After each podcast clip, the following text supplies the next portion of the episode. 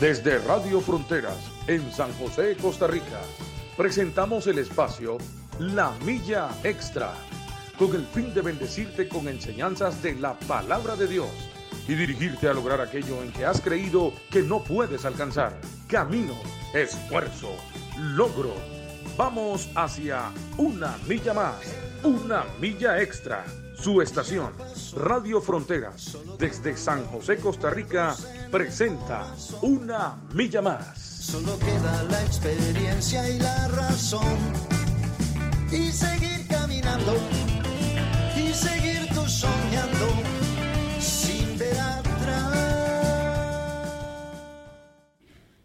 Muy buenos días, mis queridos y amados hermanos. Que el Señor les bendiga esta hermosa mañana que el Señor nos ha regalado nuevamente por acá, compartiendo con ustedes la palabra del Señor.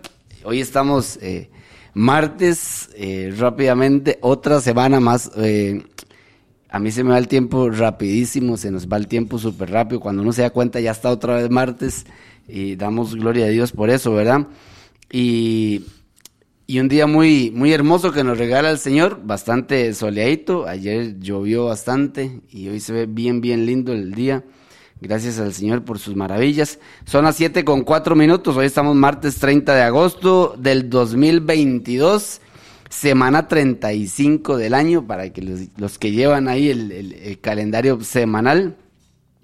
eh, y que le den siempre la gloria al Señor por cada semana, cada día, cada minuto, cada segundo que va, que va pasando. Muy agradecido con el Señor porque nuevamente me permite estar por acá con ustedes, este servidor Andrés Díaz para todo el mundo, porque nos escuchan en todo el mundo, nos escuchan en todo lugar, desde esta esquina, desde aquí, desde San José, Costa Rica, en San Sebastián, desde esta esquina para todo el mundo donde nos escuchen, eh, reciban un cordial saludo eh, a la hora que usted lo esté escuchando, eh, reciba las bendiciones de parte de nuestro la- de parte de nuestro Señor Jesucristo. Y bueno, hoy está igual que el martes anterior, mi hermano Randall, el pastor eh, Randall también. Buenos días, Andrés, y buenos días a... bendiciones Bendiciones, Andrés, y bendiciones a todos los hermanos que nos a están William que está en los controles. William Obando Chacón, Así es.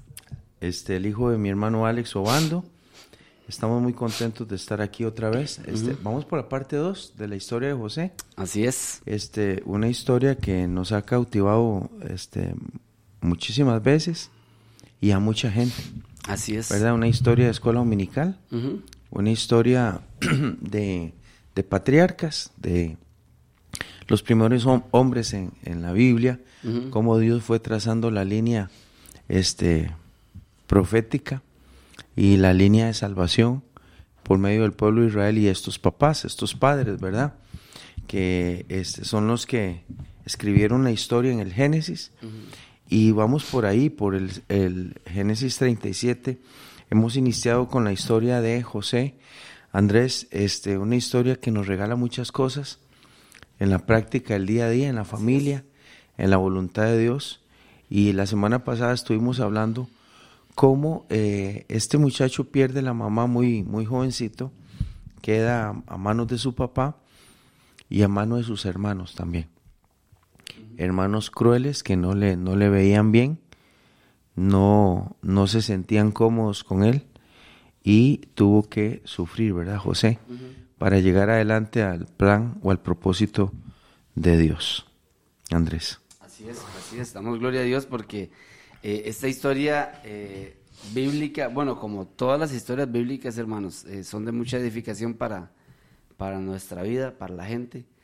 Y, y siempre todo lo que tenga que ver con la palabra del Señor va a aportar a nuestro crecimiento, ¿verdad? Va a aportar a nuestro entendimiento, va a aportarnos algo para nosotros, primeramente, porque la Biblia este, es para, para el que la lee, primeramente. Sí. Y si tenemos la oportunidad de compartir, de predicar, de llevar el mensaje, de hablarle a alguien de Cristo, pues también va a ser de mucha bendición para los demás, que esa es una de las eh, tareas y de las comisiones que nos dejó el Señor, que es llevar la palabra a todo lugar, a todo rincón, a toda nación, hablarle a las personas de nuestro Señor Jesucristo. Y siempre todos los programas que tenemos, a nosotros nos gusta siempre orientarlos también hacia la, hacia, o sea, que apunten hacia Jesús. Ajá. ¿verdad? Porque la Biblia es así, la Biblia es cristocéntrica. Sí. O sea, la Biblia toda eh, nos, nos va mostrando y nos va llevando hacia A la última revelación, A la- que es Cristo. Exactamente, que es Cristo. Eh, y a la consumación, a todo lo que, el, el plan que Dios tiene para nosotros. Y esa es la, esa es la idea, que usted cada día conozca más al Señor Jesús, eh, que conozca más a Dios, ¿verdad? Eh, y como dice la palabra, que te conozcan a ti, al único Dios verdadero, y a tu Hijo, a quien has enviado, Jesucristo. Sí. Eh, esa es la, ese es el plan de nuestro Señor y queremos que, que en esta ocasión, pues obviamente no sea la excepción, que siempre sigamos eh, mostrando y llevando a las personas el mensaje de, de nuestro Señor Jesús y que lo conozcan a través de las escrituras. Así es. Porque solo a través de ahí lo podemos... con- Yo, yo, no, con- yo no creo que alguien pueda conocer a Dios o a Cristo, Randall, si no lee la palabra. ¿Verdad? Es, es, es igual, igual. Yo lo veo así, muy similar cuando un político se le acerca a usted tratar de convencerlo y, y no le enseña su plan de gobierno, no le enseña, y usted no se lo lee. ¿Verdad? Si usted le cree a ciegas a alguien, usted tiene que, que también ver y conocerlo y entenderlo. Y así es con nuestro Señor. Usted le quiere creer a Dios, y pues leamos la palabra para poder conocerlo y entenderlo cada día. Y no tanto para eso, sino para amarlo cada Ajá, día más. para adorar su Para nombre, adorar sí. su nombre, así es. Bueno, Andrés, la semana pasada quedamos en el, en el punto de los sueños. Ajá. Leímos en Génesis capítulo 37 que este, este muchacho José acusaba a sus hermanos y los hermanos no podían estar en paz con él. Pero quedamos en el versículo 7, donde dice que eh, he aquí que atábamos manojos, el sueño que él tuvo. Ajá. Atábamos manojos en medio del campo, he aquí que mi manojo se levantaba y estaba derecho, y el de ustedes estaba alrededor y se inclinaba a mí. Verso 8, y respondiendo sus hermanos, le dijeron, ¿reinarás tú sobre nosotros o señorearás sobre nosotros? Y aborrecieron aún más este, a causa de sus sueños y le aborrecieron Ujú. aún más a causa de sus sueños y de sus palabras. Sí, pues ya, ya, ya, ya lo, ya lo aborrecían, ¿verdad? Sí, si quieres leer el verso 9. Verso 9. Ujú, Dice el verso 9. Soñó aún otro sueño y lo contó a sus hermanos, diciendo, He aquí que he soñado otro sueño, y he aquí que el sol y la luna y once estrellas se inclinaban a mí. Y lo contó a su padre y a sus hermanos, y su padre le reprendió y le dijo, ¿qué sueño es este que soñaste? ¿Acaso vendremos yo y tu madre y tus hermanos a postrarnos en tierra ante ti? Y sus hermanos le tenían envidia, más su padre meditaba en esto. Ahí, esta, esta parte, este Andrés, de Génesis, dice que José tuvo dos sueños. Ahora, los dos sueños tienen una similitud, es una, es una manera de, de que el texto se repita, tanto los manojos como las estrellas, y el sol y, y la luna también que, que se inclinan ante, ante él, ante la persona de José. Este, dice que esto provocó que hubiera un pleito más grande en la familia Sí. Y provocó que inclusive se acentuara la envidia y la incomodidad en contra de José. Pero la Biblia dice, acordémonos que este texto, eh, este texto antiguo del Pentateuco fue escrito por Moisés. Entonces la tradición oral o la tradición que se iba, perdón, transmitiendo era la que eh, los patriarcas comentaban y que Moisés el, el que lo recopila, ¿verdad? Moisés escribe y dice que el papá de él meditaba en lo que José se soñaba. Ahora, ¿por qué la Biblia dice que el papá de él meditaba en el verso 11? Porque pu- pudiera ser que Jacob, el papá, este, conociera más al Señor que sus propios hijos. Jacob era un hombre que había peleado con, con el ángel, había peleado una batalla espiritual toda una noche y a- se le había desmontado su, su muslo. Jacob era un hombre que se esforzaba y que conocía a Dios, por lo menos en las tiendas de Labán. Este, la gente y el mismo Labán reconoció que Dios estaba con, con Jacob, porque él era un hombre de Dios. Entonces, esto hace que él tenga conocimiento de Dios. No que entienda los planes de Dios, pero por lo menos tenga conocimiento de Dios. Y dice que cuando el muchacho sueña esto, él medita, el papá medita, y él se queda pensando, como diciendo, ¿qué significarán estos sueños? ¿Vendrán de Dios o no vendrán de Dios? Eh, bueno, al final, como yo le dije a usted la vez pasada, nosotros llegamos a conocer la historia de Génesis al final porque ya tenemos el libro completo y sabemos que los sueños se cumplen en el caso de José. Pero esos sueños son no son sueños de José. esos son sueños de Dios. Y hay una gran diferencia entre los sueños de Dios y los sueños de nosotros. La gente puede tener muchos sueños, pero cuando tenga muchos sueños, esté dormido o esté despierto, tenemos que preguntarnos, bueno, ¿estos sueños son de Dios o son míos? Porque recordemos que José es un muchacho y él nada más está contando lo que se está soñando. Él no está dando ni interpretación, ni está diciendo que eso significa esto y lo otro. Él no.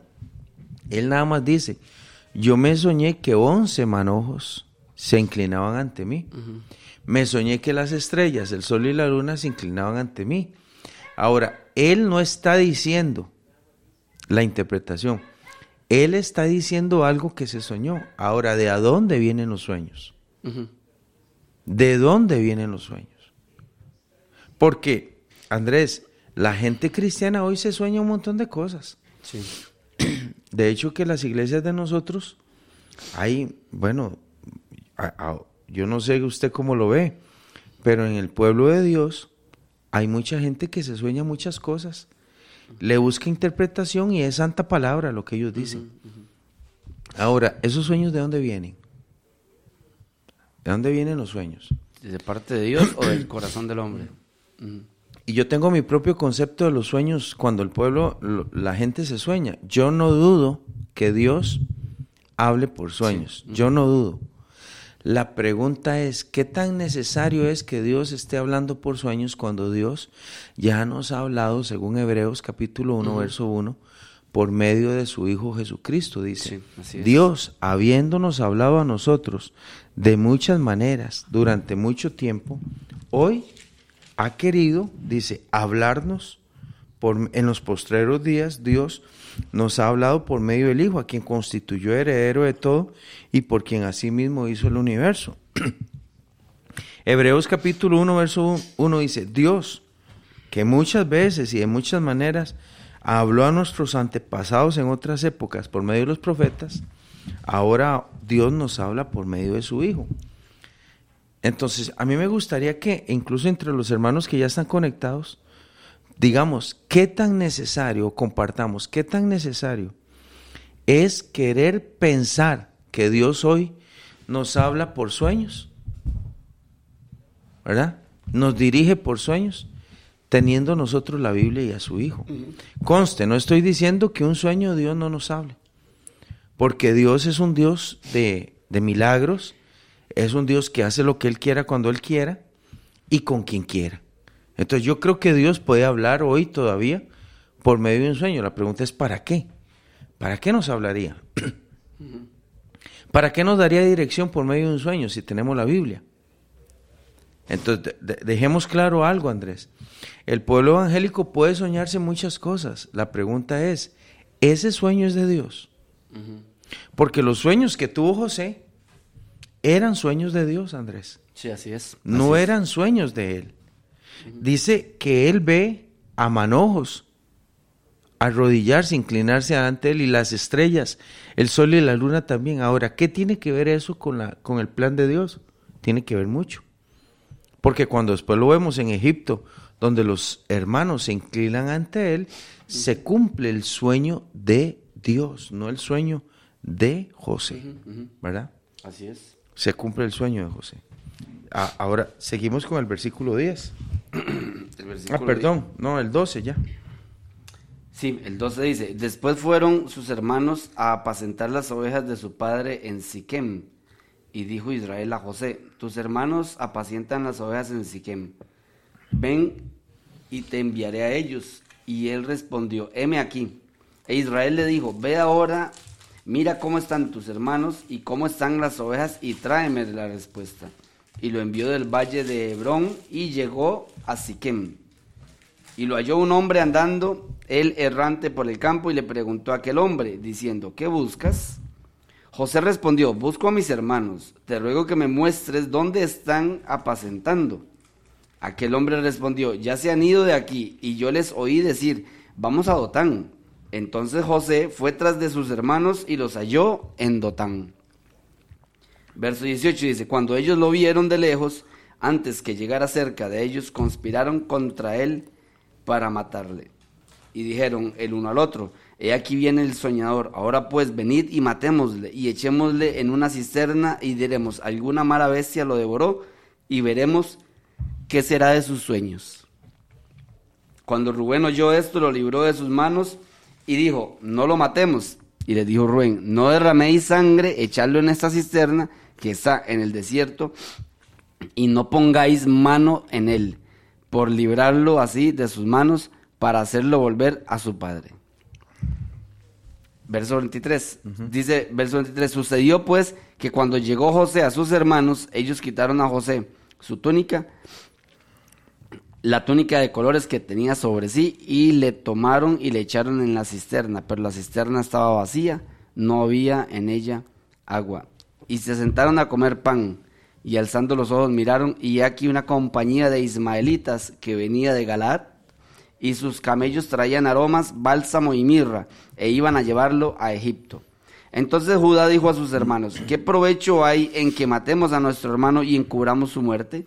venid y vendámosle a los ismaelitas, y no sea nuestra mano sobre él, porque él es nuestro hermano, nuestra propia carne. Y sus hermanos convinieron con él. Y cuando pasaban los ismaelitas mercaderes, sacaron ellos a José de la cisterna y le trajeron arriba y le vendieron a los ismaelitas por veinte piezas de plata y llevaron a José a Egipto. Y llevaron a José a Egipto. Terminemos de leer. Después Rubén volvió a la cisterna y no halló a José adentro, y se rasgó los vestidos, y volvió a sus hermanos, y dijo, el joven no aparece, y yo, ¿a dónde iré? Entonces tomaron ellos la túnica de José, y degollaron un cabrito de las cabras, y tiñeron la túnica con sangre, y enviaron la túnica de colores, y la trajeron a su padre, y le dijeron, esto hemos hallado, reconoce ahora si es la túnica de tu hijo o no. Y él la reconoció y dijo, la túnica de mi hijo es, alguna mala bestia lo devoró. José ha sido despedazado. Entonces Jacob rasgó sus vestidos y puso silicio sobre sus lomos y guardó luto por sus hijos, por su hijo, muchos días. Y se levantaron todos sus hijos y todas sus hijas para consolarlo, mas él no quiso recibir consuelo y dijo, descenderé enlutado a mi hijo hasta el Seol, y lo lloró su padre. Y los madianitas lo vendieron en Egipto a Potifar, hijo, eh, perdón, a Potifar, oficial de Faraón, capitán de la guardia. Okay. Todo ese, todo ese texto que acabamos, que usted acaba de leer, tiene muchas cosas que parece que ya, ya las hemos visto en la Biblia. la historia corrida de cómo fue vendido José, eh, digamos, se menciona un texto como el vaya, vaya donde están sus hermanos. Son las mismas palabras que Isaí le dice a David cuando están en guerra contra los filisteos. Vaya y llévele esto donde están sus hermanos. Hay otra cosa es que él es vendido por unas piezas de plata. Eso también tiene un, un elemento paralelo, ¿verdad? En la Biblia, Andrés, porque en algún momento hemos visto eso también. Y la otra cosa, el estar dentro de la cisterna, es, es una es un paralelo también cuando Jeremías fue echado a una, a una cisterna. Ahora, la provisión de Dios, o la, la ¿cómo se llama? La, la divina provisión o, o, o, el, o el designio de Dios, hace que José no muera ese día. José no muere ese día porque Dios no quiere. Porque tanto este, como fue echado a la cisterna, pudo haber muerto ahogado. Como también sus hermanos, cuando lo iban a matar, Dios hace intervenir a uno de sus hermanos para salvarlo. Eso nos deja ver que el plan de Dios no es detenido por ningún hombre. Perdón. El plan de Dios no es detenido por nadie. Lo que Dios había puesto en el sueño de José se iba a cumplir y nadie le iba a poner, le, iba a poder poner la mano. Cuando los hermanos dicen, vamos a matarlo para ver qué sucede entonces con sus sueños, aparece alguien e interviene. Y dice, ¿para qué lo vamos a matar? Si es hermano de nosotros, si es sangre de nosotros. Entonces, la intervención de, en este caso, eh, creo que fue Rubén el que usted lee, es también Rubén un instrumento de Dios para no detener lo que Dios había establecido con, la vida de José. Cuando lo echan a la cisterna, se, dan cuenta que la cisterna no tiene. Sí, Rubén, no sabía que lo habían echado a la cisterna. No. Pero es usado por Dios. Eso, ajá, sí es. Es usado por Dios. Entonces. Aunque también hasta el mismo Judá, ¿verdad? Porque ellos querían matarlo, pero al final también, como que Judá propone que lo vendan mejor, para que la sangre de José no sea sobre ellos, ¿verdad? esta parte mm, de, la venta, Andrés, y de... tiene mucha similitud, porque se habla de muerte, de entregar, de vender y de monedas y monedas, monedas de plata, ¿verdad? Para sacarle provecho a sus hermanos. Al final a Cristo quien lo entrega es su propia sangre, su propia raza o su propia... No, y José, José, José también, como dice usted... Su propia raza, no, perdón, su, propia, su propio pueblo. Sí. Porque Jesús no muere en manos de los romanos, Jesús muere en manos, eh, o sea, Jesús muere a la manera romana, pero no es Roma o el imperio o Poncio Pilato que lo mata, sino que cumple lo que, su, lo que el pueblo a quien gobernaba quería, que era matar a Jesús. Sí, así es. ¿Verdad? Era matar a... Entonces, Jesús es entregado por su propio pueblo y José es entregado también por... Uso la tipología porque no, no, es que, no es que esto signifique esto, no, no, la uso porque me parece interesante que, que se haya también intercambiado por unas monedas de plata y que también la vida de él posteriormente traiga la vida a sus hermanos. Sí, así es. O sea, el sacrificio de una persona valió la vida de sus hermanos. Acordémonos que cuando viene toda la sequía y todo el hambre, toda la hambruna en las tierras del oriente, el único que puede salvar a sus hermanos, o el único que puede salvar a estas 70 personas, que era la familia de José, era el segundo en el, en el reino del faraón, que era su propio. Bueno, José fue enviado también, si lo queremos relacionar, ¿verdad? José fue enviado por su padre. Sí. Para ver cómo estaban los suyos, ¿verdad? También. Y la venta, la venta de José a los madianitas que van hacia Egipto, también es, es como que ellos obedientemente están cumpliendo la voluntad de Dios sin saberlo. A veces hay hombres que, hacen daño y a veces hay hombres que lastiman a los hijos de Dios y a veces hay gente que hiere al pueblo de Dios y lo somete no sabiendo que, que, están caminando también bajo el mismo plan de Dios. De Dios. Digamos, cuando la reina Esther... Sí, claro, nada más que van caminando ciegamente. No, no lo entienden. No lo entienden, exactamente. Cuando la reina Esther entra al concurso de belleza, ¿verdad? Porque aquel hombre desecha a Basti por no querer bailar y mostrarse ante los príncipes de la fiesta. Eh, cuando Esther entra al concurso de belleza para ver si ella puede llegar a ser reina, cualquiera diría que es un evento aislado de la historia hebrea. Pero después lo entendemos que más bien es, una, es un plan de Dios insertar a Esther en el reino porque hay alguien que debe vencer a Amán, que está dentro del reino.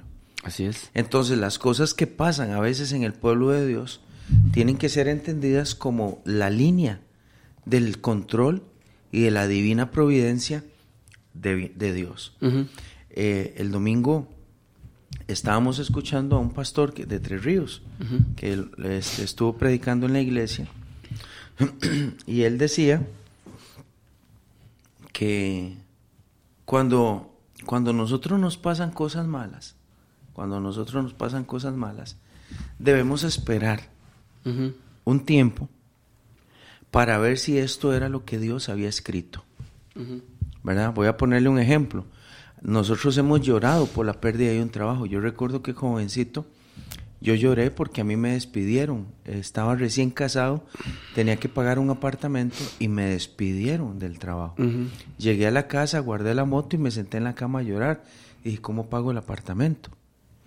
Diez días después, estaba siendo entrevistado por un muchacho en un banco para entrar como mensajero del banco y después en ese banco es donde duro yo 13 años, Andrés, y llego a ser cajero de una oficina, de una sucursal en Desamparados. El lloro y el lamento eh, momentáneo siempre se va a hacer presente y Dios en su infinita misericordia nos espera. Nos dice, eh, eh, ya ahorita se va a dar cuenta por qué. A veces yo siento que la mano de Dios es así, Andrés, nos abraza y dice, espérese, es que todavía usted no ha visto lo que viene.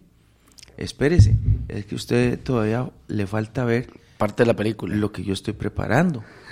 Y José, evidentemente, está en una cisterna, está semidesnudo, está siendo vendido por hermanos que lo odian, está siendo puesto en manos de madianitas, hombres groseros, toscos, que son como esos caminantes que llevan que no sabe si más adelante les va a le va a dar por matarlo, por maltratarlo. Esa es la historia de José, señores, 17 años de edad, jovencito, sin ni siquiera saber hacia dónde va, pero Dios sí sabe a dónde va. Sin ni siquiera saber qué va a pasar con su vida, pero Dios sí sabe qué va a pasar con la vida de él. Y es por eso que la limitante de nuestra mente y de nuestro corazón nos hace tener miedo, nos hace lastimar, el llorar, lamentar lo que nos está pasando y preguntarnos dónde está Dios. es, es, una buena pregunta, ¿dónde está Dios? Lo que pasa es que el mismo Dios a veces la responde días, días adelante. Sí, pero eso, eso, eso es muy importante, eh, eh, Randall, porque también esa misma falta de respuesta o falta de claridad en el plan de Dios, porque si, si hay algo que nos pasa es que, que, que para nosotros humanamente el plan de Dios no es claro. Porque no, porque nos falta es claro todo lo que está revelado en su palabra, pero, pero el, plan de Dios para nuestras vidas y muchas situaciones que, nos van a ocurrir no es claro porque, como, como usted decía la semana pasada, pues no estamos viendo todo el cuadro, todo el panorama, ¿verdad? Y siempre, y siempre va a llegar eh, el temor.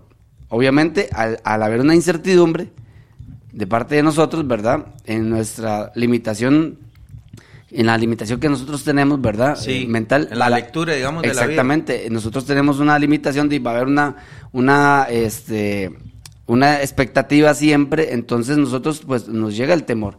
Pero también yo pienso que eso, que eso nos ayuda, nos ayuda a poder más bien eh, también mejorar y aumentar nuestra fe. Nos ayuda a poder fortalecer nuestra fe porque porque también esas cosas, este Randall, porque yo me imagino que a José, que a José, esa situación lo tuvo que haber fortalecido para lo que venía, por supuesto. Para lo que iba a pasar, porque él, él ya no iba a estar en manos de los hermanos. Y ahora estaba en manos de, de Potifar. ¿Verdad? Ya iba a estar en manos de Potifar. y si bien es cierto, los hermanos, hasta cierto punto, mostraron alguna misericordia con él, Randall, porque ahí estuvo Rubén, estuvo Judá, que tal vez no estuvieron de acuerdo en las cosas que estaban realizando, pero, pero ya dentro de la casa de Faraón ya no iba a haber la misma misericordia que tal vez tuvieron sus, esos dos hermanos que lo... Lo, que pasa es que a veces me pongo a pensar a qué precio, a qué precio es la gente fortalecida. Porque, digamos, está bien decir que esto fortalece la vida de José lo que pasa es que cuál es el precio que tiene que pagar la gente para ser fortalecida. bueno, el precio es el que Dios establezca o el que Dios diga. Porque cuando Dios, cuando Dios está viendo que va a haber un hambre y una necesidad, yo, él, él mismo dice, yo amo mucho a, estas familias. Y yo necesito meter a alguien allá adelante. que sea quien los, les extienda la mano, les provea y los sostenga. Ahora, ¿vale la pena someter a alguien tanto, con tanto dolor, para meterlo en, segundo, en la segunda silla de Egipto? Bueno, yo no sé. Eso es una pregunta que solo Dios puede contestar. Por ejemplo, el caso de Jesús sí lo entiendo bien. Porque el caso de Jesús, Isaías 53 dice, por tanto Jehová quiso someterle. El Padre quiso someter a su Hijo hasta la muerte. Hasta la muerte, ajá. Eso es un acto de amor de Dios hacia la humanidad.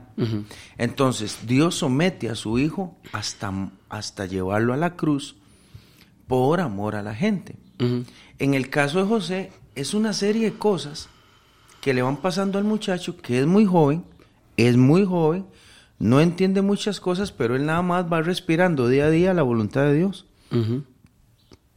la Biblia no menciona tantas cosas de José. Lo que sí podemos decir, digo yo que no menciona tantas cosas como decir que él se, le, se lamentaba. El que él se iba a, un rincón de la casa de Potifar a decir, Señor, ¿por qué? ¿Por qué me está pasando esto? ¿Por qué? No, no lo dice, aunque probablemente se haya dado. ¿Verdad? Tal vez él en la cisterna o en la caminata con los madianitas dice, Señor, pero ¿por qué mis hermanos me odian tanto? si yo solamente conté un, sueño. Bueno, el precio es caro. Sí, así es. Pero a, como se paga el precio, también la, la exaltación es alta. A veces hay gente en el camino del Señor que ha sufrido muchísimo, Andrés. Sí. Hay gente en nuestras iglesias que ha sufrido mucho y la exaltación también ha sido grande también. Hay mujeres que han llorado, pero con dolor, engendrando como en dolores de parto a su hijo para que él nazca de nuevo. Y hemos visto un milagro de Dios al tiempo con Sí, así es, así es. Entonces a veces el desierto por el que caminamos el dolor por donde la gente camina es muy alto, es un precio muy alto, pero también a veces nos, nos toca ver la exaltación también.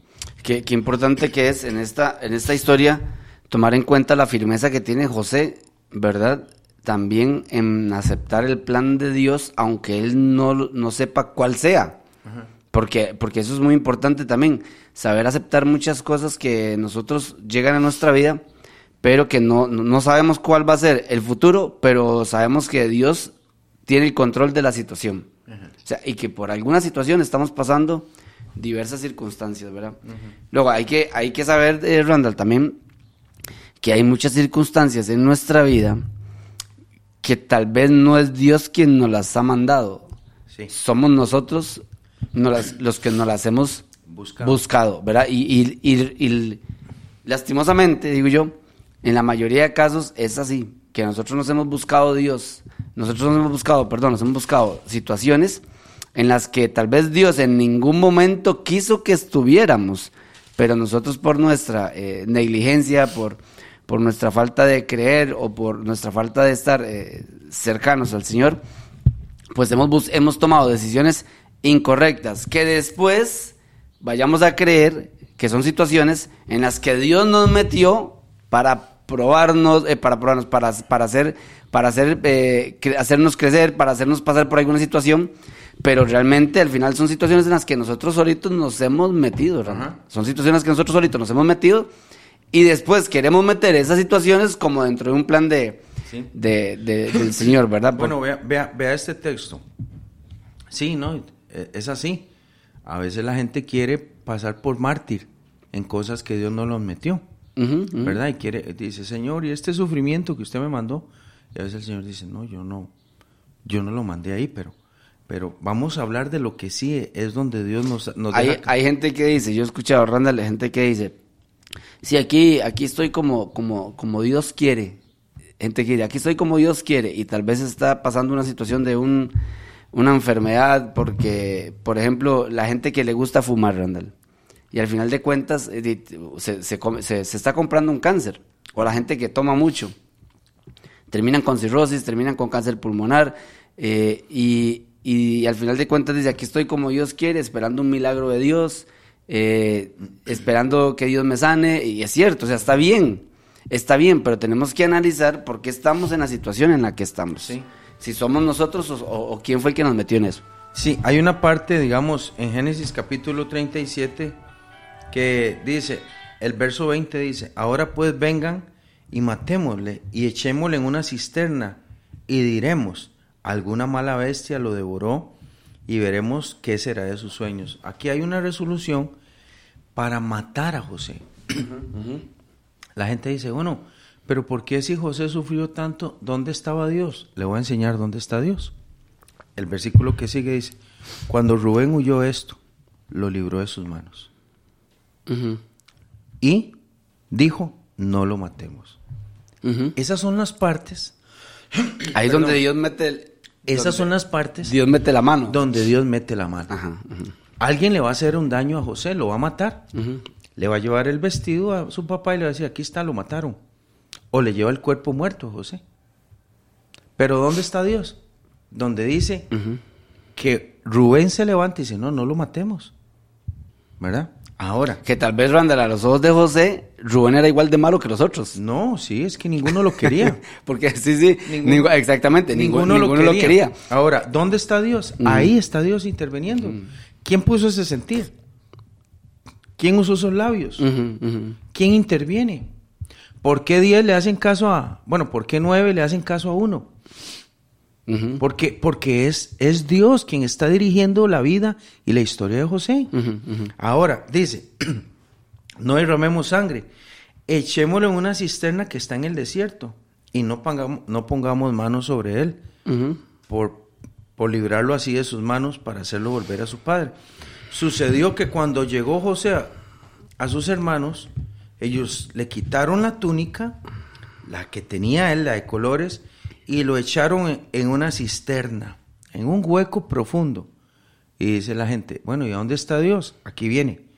Pero la cisterna estaba, Estaba vacía. vacía. Dios interviene. Ahora, por que no segunda, lo queramos por ver. Por segunda vez, digamos. Que no lo queramos ver, eso es otra cosa.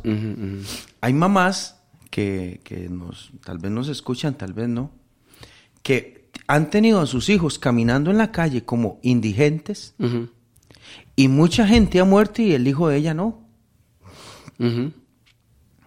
Han matado a alguien en una esquina y al hijo de ella no. Y hay gente que dice, bueno, pero ¿dónde está Dios? ¿Por qué Dios no trata conmigo? Todos los días está tratando con él y, Así lo, es, está, así y lo está salvando. Y hay gente que dice, no, pastor, usted no puede decir eso porque los que lo mataron, bueno, eso es otra cosa. Ya nosotros no podemos decir nada de eso. Ya uno tiene que aceptar. A veces Dios ha hablado tanto, tanto, tanto, que en un tiro ya no puede seguir cuidando más a alguien que le ha dado toda la vida en la espalda. Pero en el caso de su hija o de su hijo, hay alguien que está orando. Hay alguien que está clamando, hay alguien que está parada en la brecha o parado en la brecha. Y probablemente no se llega a más porque Dios está interviniendo constantemente en la historia de alguien. Eso es el plan de Dios. Inclusive la intervención que hay de los ismaelitas en, en toda la historia, Randall, eh, es parte de una intervención de Dios también.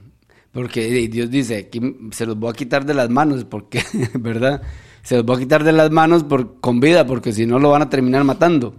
Dice, dice el verso 25 que se sentaron a comer pan y alzando los ojos miraron y aquí que una compañía de ismaelitas que venía de Galat y sus camellos traían aroma y iban para Egipto.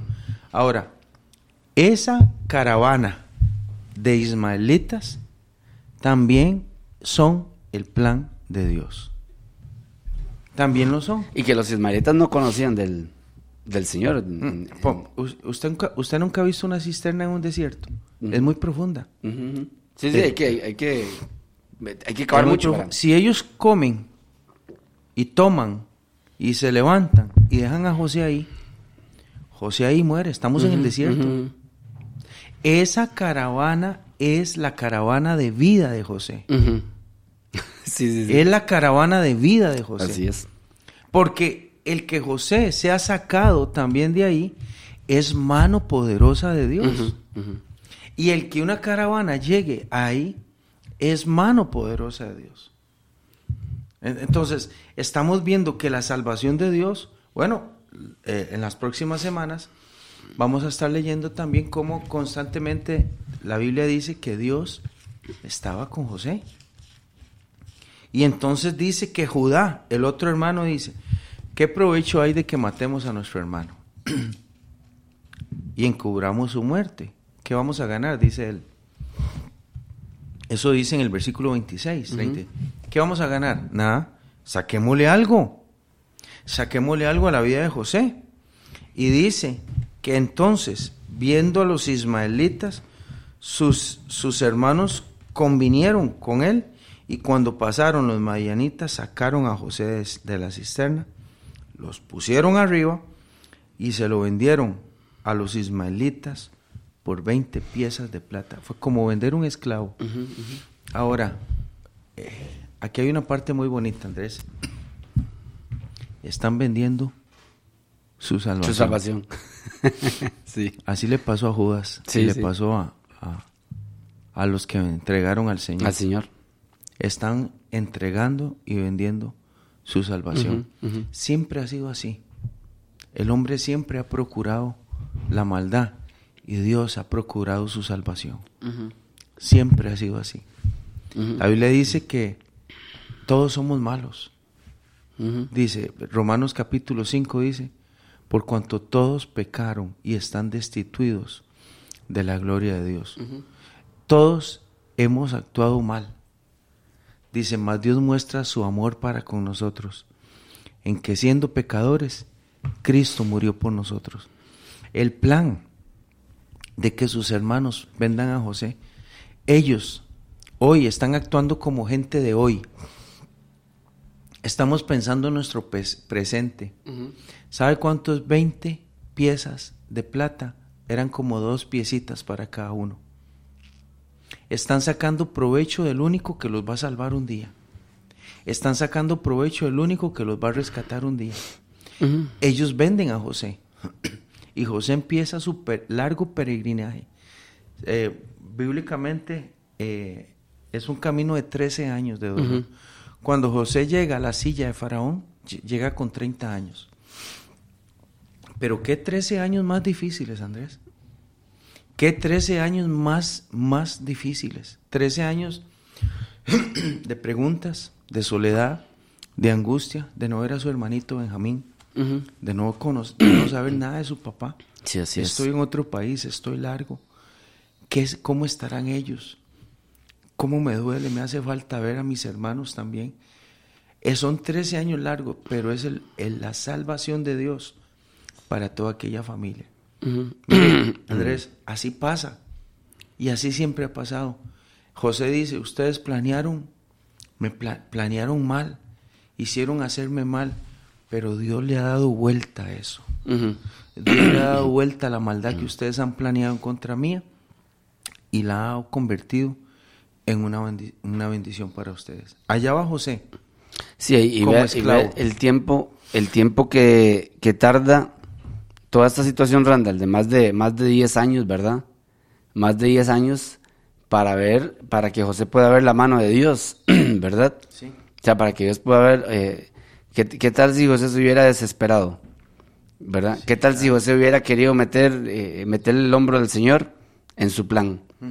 Como, como yo siempre le, le- le digo, cuando, cuando el hombre mete la mano en los planes de Dios, termina arruinándolo todo. Terminamos arruinando todo el plan. Porque Dios tiene un plan perfecto para, para nosotros, ¿verdad? Pero, pero Eh, le da vuelta. le da exactamente, Le da vuelta. exactamente, totalmente.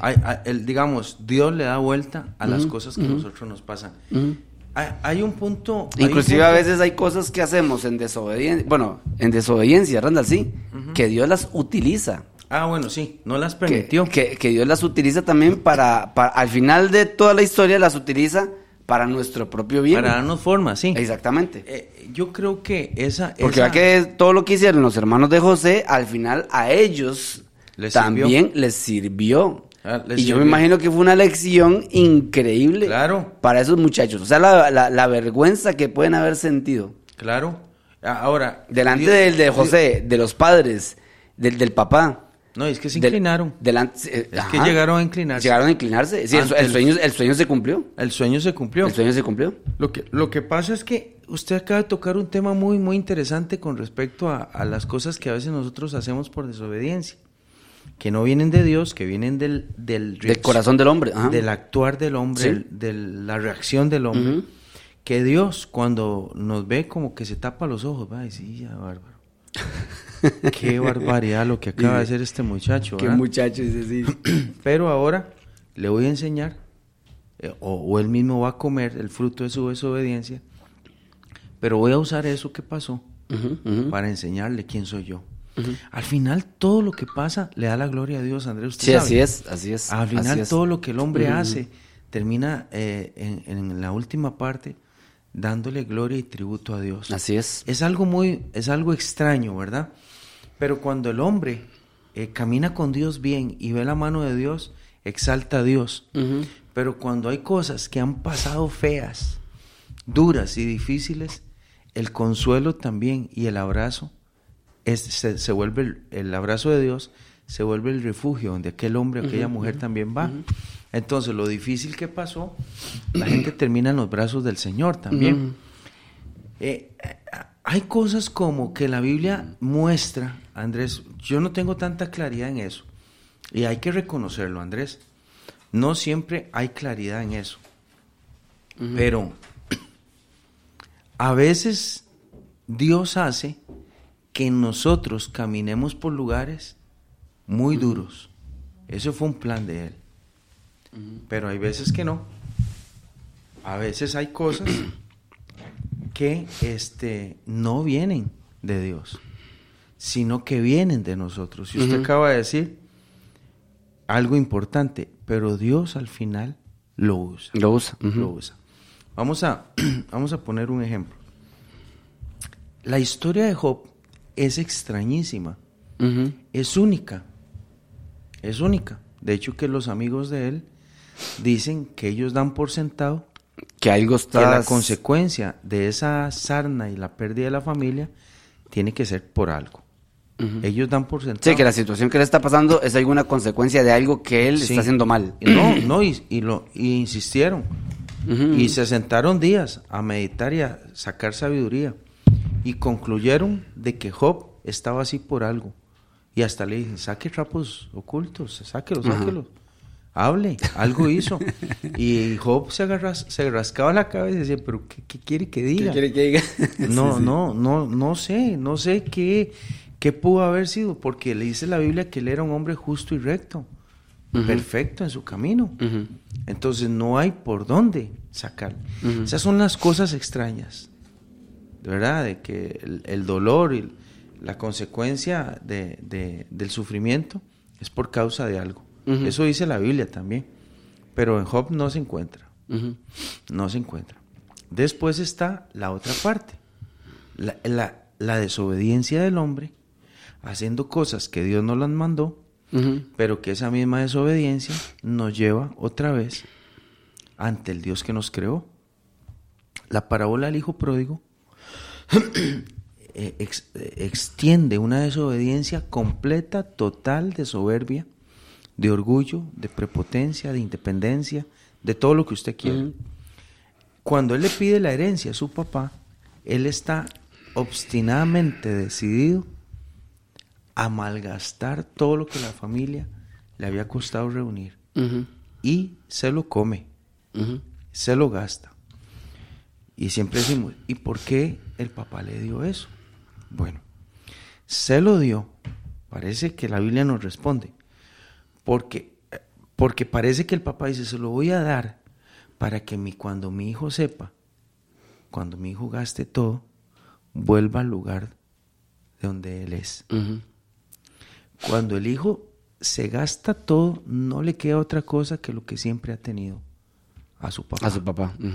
A veces yo siento, que siento yo, ¿verdad? No estoy diciendo que eso es un punto veraz o un punto teológico veraz.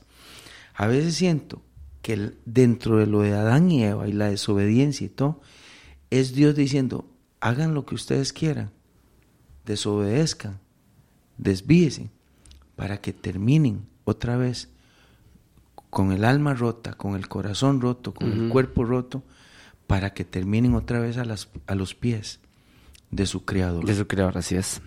Eso es lo que yo a veces siento. Esas son las partes donde usted dijo ahora, hay cosas que el hombre hace, que Dios no lo mandó.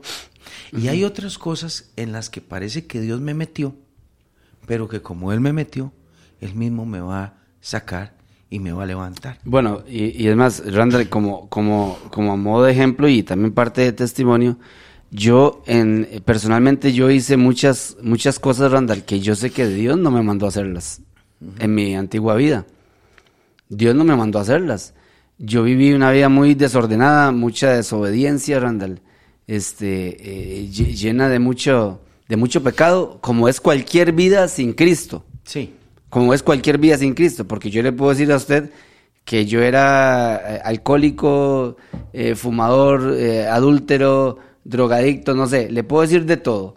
Pero también la persona, la persona que no cree en Cristo, eh, y que no era nada de eso, pero que era mentirosa, que era un chismoso, ¿verdad? O que era un mal hablador, mm, eh, ¿verdad? Eh, el, que hablaba mal, el que robaba o el que hacía un chorizo, no sé.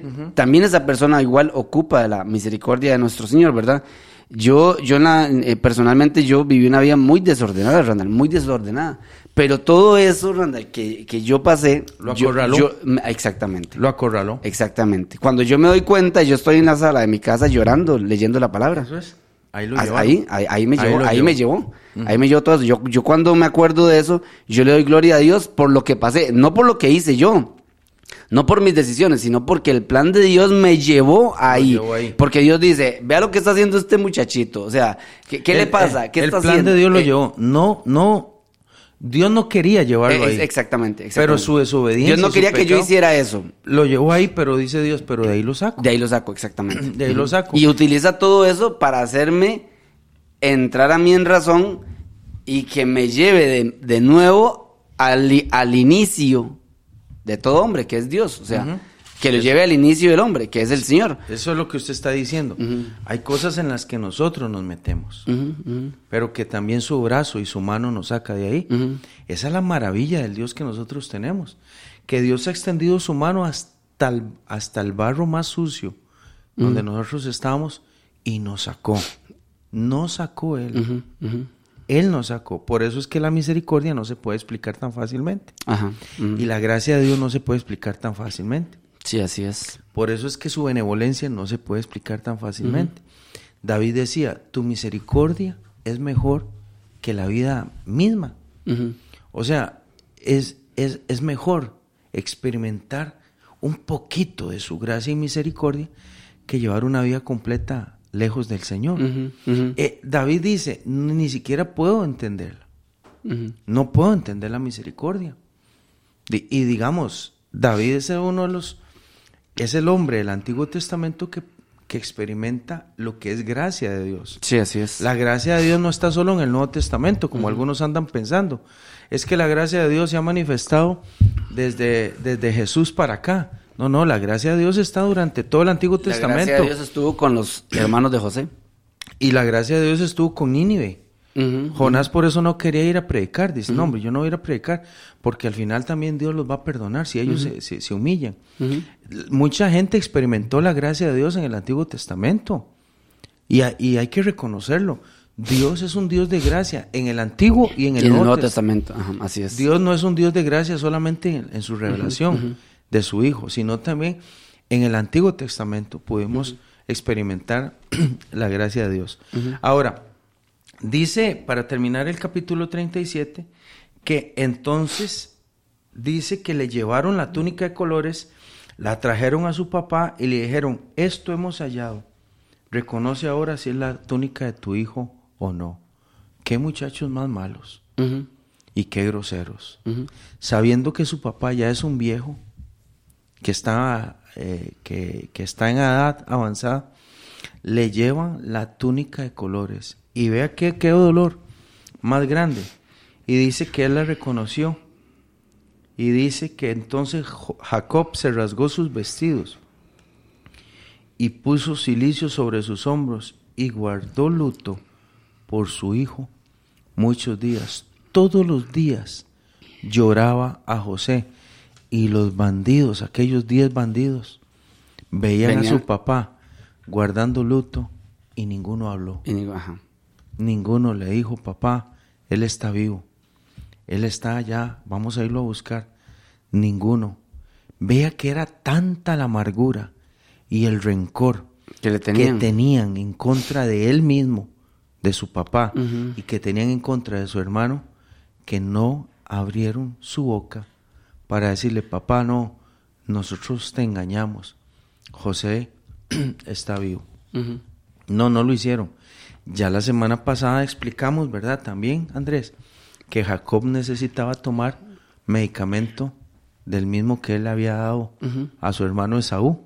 Sí. Y también tenía que tomar la misma medicina que le dio a su papá Isaac cuando se hizo pasar por Esaú en la bendición de Isaac, de Isaac su, su papá. Entonces parece como que Dios perdona, Dios levanta, Dios cambió el nombre de Jacob. Dios restaura, Dios hace cosas maravillosas, pero Dios deja que usted se tome el mismo medicamento que un día se tomó, que usted le dio a Sí, tomar. así es, así es. Jacob sufrió lo que era el desaire de su hijo, de sus hijos, y Jacob también tomó el engaño que él un día también hizo. Y Dios dejó, Dios dejó que Jacob guardara luto mucho tiempo por su hijo y no se lo reveló ni tampoco se lo dijo. ¿verdad? Posteriormente vemos que después Dios restaura y Dios le enseña que Él está vivo, lo lleva donde su hijo lo reconoce, incluso permite que los restos de Jacob estén en Egipto junto con José. Todo eso, todos esos restos estuvieron allá cuando entraron a la tierra de Gosén. ¿verdad? Hemos terminado, Andrés, el, el capítulo 37, 37, la ujú. primera parte. Ya son las 8 y, ¿qué? Y 8 en punto. son las ocho en punto. Sí, nos vamos a despedir, este, deseando que todos ustedes tengan un buen día. Nada más queremos aquí orar por una, este, bueno, nuestra hermana Maureen Sánchez Solís dice, nos está viendo por YouTube, dice bendiciones Andrés y Randall, que el Señor los siga, les siga dando sabiduría para enseñar a su pueblo. A ver. Ahí no sé si tiene usted a, a alguien conectado, Randall. Aquí yo tengo a Alexandra, a Beatriz, a Chis, que está conectada, Alexandra Aguilar, Sir Liam Sancho, José Gómez, Flor Cascante, Rosa Muñoz, eh, Evelyn, Evelyn Zúñiga, eh, William Obando lo está viendo. Saludes, adelante, dice pura vida. Evelyn, nuevamente, Senia Guzmán, eh, Doña Inés, que tengan un lindo día y bendiciones, pone por acá. Senia Guzmán comparte el pensamiento con nosotros. Senia Guzmán, eh, Evelyn, perdón, Evelyn comparte la forma de pensar, dice de nosotros acá en el programa. Bernardo Badilla, buenos días, bendiciones para todos. Cintia Basaldúa. Sí, por Chuita. aquí- ajá. Por aquí ponen comentario, dice, mi Omar nunca valoró el que Dios le cuidaba. Es un hijo, es un hijo de nuestra hermana Chuita, Ajá. que esperamos que Dios, este, haya tratado con él hasta el último momento. Esperamos, Así es, esperamos. Así es, así es, así es. esperamos eso. Esa es la, esa es la, esa es la esperanza que nosotros tenemos, ¿verdad, eh, Randita? Así es. Este, y le damos gloria a Dios. Si usted se siente identificado con esta historia, pues eh, no, tal vez no sea la misma de José, porque actualmente pues se dan eh, muchas circunstancias muy diferentes y, más contemporáneas, obviamente, eh, a nosotros. Pero que si usted lo analiza, al final de cuentas, eh, vienen siendo similares, historias muy similares. Que yo creo que si Dios nos permitiera con- escribir la historia de cada uno de nosotros eh, en, en- cada una de las etapas, pues como le pasó en esta historia, usted va a ver la mano, usted va a ver la mano de Dios. Usted puede ver en su vida a, a un Rubén, ¿verdad? Puede ver en su vida a un Rubén diciendo, no, no lo hagan así, a, a él no le hagan eso. Dios. Exacto, sí. Dios interviniendo. Puede ver a un grupo de ismaelitas que se lo llevan a usted para algún lugar o lo mueven a algún lugar para tratar de protegerlo de algo. Ven a, a- a- a- a alguna persona metiendo la mano por usted y todo eso que pasa, vea siempre la mano de Dios en esas cosas, porque así es, Dios tiene cuidado de sus hijos. Vea siempre la mano de Dios y, y- y aprendamos a confiar, a creer y a esperar, eh, porque eso es muy importante. Eh, Randall, aprender a esperar. José esperó 13 años Sí. o más en Egipto. 13 años o más en Egipto y el plan de Dios se fue, se fue, eh, fue dándole forma. Hay que tener paciencia para el plan de Dios. Hay que, hay que, hay que esperarnos. Eh, por acá tengo unos anuncios, hermanos, antes de, terminar el programa. Bueno, recordarles que todos los días, de lunes a, viernes, eh, recuerde conectarse de 7 de la mañana a 8 de la mañana en este su programa, La Milla Extra. Es un programa que se transmite en vivo eh, con programas de temas de edificación, temas de la palabra, para que usted cada día conozca y crezca más. Eh, también todos los martes, como hoy, que no será la excepción, a las 7 y 30 de la noche tenemos el programa Hablemos con Sabiduría y Doctrina, que es un programa en el que se conversan temas, eh, diferentes temas, en los que también metemos, pues, por supuesto, la palabra de Dios temas un poquito más delicados, más escabrosos, por decirlo de esta manera, eh, donde se aprende bastante también. Eh, ese, los martes usted puede eh, sentarse con su teléfono ahí a través de la plataforma de Facebook, de YouTube, y anotar, mandar sus consultas, sus preguntas, sus aportes, para poder crecer cada día más. Los miércoles y los viernes se está realizando un nuevo programa que se llama eh, acérquense a Dios y Él se acercará a ustedes a las 9 y 30 de la noche. Es un programa dedicado a la oración para venir a interceder, para orar, clamar al Señor. Traiga sus peticiones que está a cargo de mi hermano, el pastor Jerry, Jerry Obando, los miércoles y los viernes. Conéctese también miércoles y viernes a las 9 y 30 y saque un espacio de oración y lo hace eh, en común acuerdo con nosotros aquí desde la radio. Y hoy particularmente este, la iglesia ha estado eh, este, enviando algunos mensajes, ha estado enviando algunos mensajes acerca de una situación que se está dando aquí en Costa Rica, bueno, ya, hace tiempo que se está dando con respecto a los eh, inmigrantes eh, venezolanos y muchos inmigrantes que vienen de, que están por acá de tránsito, ¿verdad? Y hemos tratado de colaborar, de ayudar, de poner nuestro granito, nuestro granito de arena a esta situación hoy a las 8 de la noche eh, 7 y 45 más o menos vamos a estar aquí en la iglesia, un grupo, eh, y se va a llevar la palabra del Señor a ese lugar, que es en San José Centro, en la terminal de autobuses 710, le llaman, en la terminal de autobuses 710. Eh, entonces, si usted quiere acompañarnos, véngase acá a la iglesia, un cuarto para las, eh, para las 8, eh, véngase para acá, de aquí nos vamos en grupos para la terminal 710 a San José Centro. Vamos a ir a llevarles alguna bendición a los hermanos, a, las personas eh, venezolanas que están por ahí, en su mayoría venezolanos, eh, porque hay de, muchas nacionalidades, ¿verdad? Pero en su mayoría venezolanos, que están de tránsito por, por aquí y queremos darles la palabra, darles una bendición. Traiga artículos que de uso personal para poder eh, bendecir a estos hermanos, pasta dental, papel higiénico, eh, toallas sanitarias, em, eh, cepillos para dientes, desodorantes, pañales para los niños, necesitan muchos pañales, cremas, eh, crema de rosas, no sé, em, esa crema que le ponen también sulfayacina de plata, lo que usted tenga por ahí. En Facebook, ok, eh, acetaminofén, no sé. En Facebook, métase a la página de Frontier Radio o la CCAJ, Comunidad Cristiana Oración y Júbilo, y vea la listita que se publicó ahí de, de, cositas que se están requiriendo para poder darles una atención básica. Eh, eh, a ellos lo sostiene el Señor y nosotros sabemos que así es. Hermanos, vienen desde Venezuela, vienen desde muy largo, a ellos los sostiene el Señor.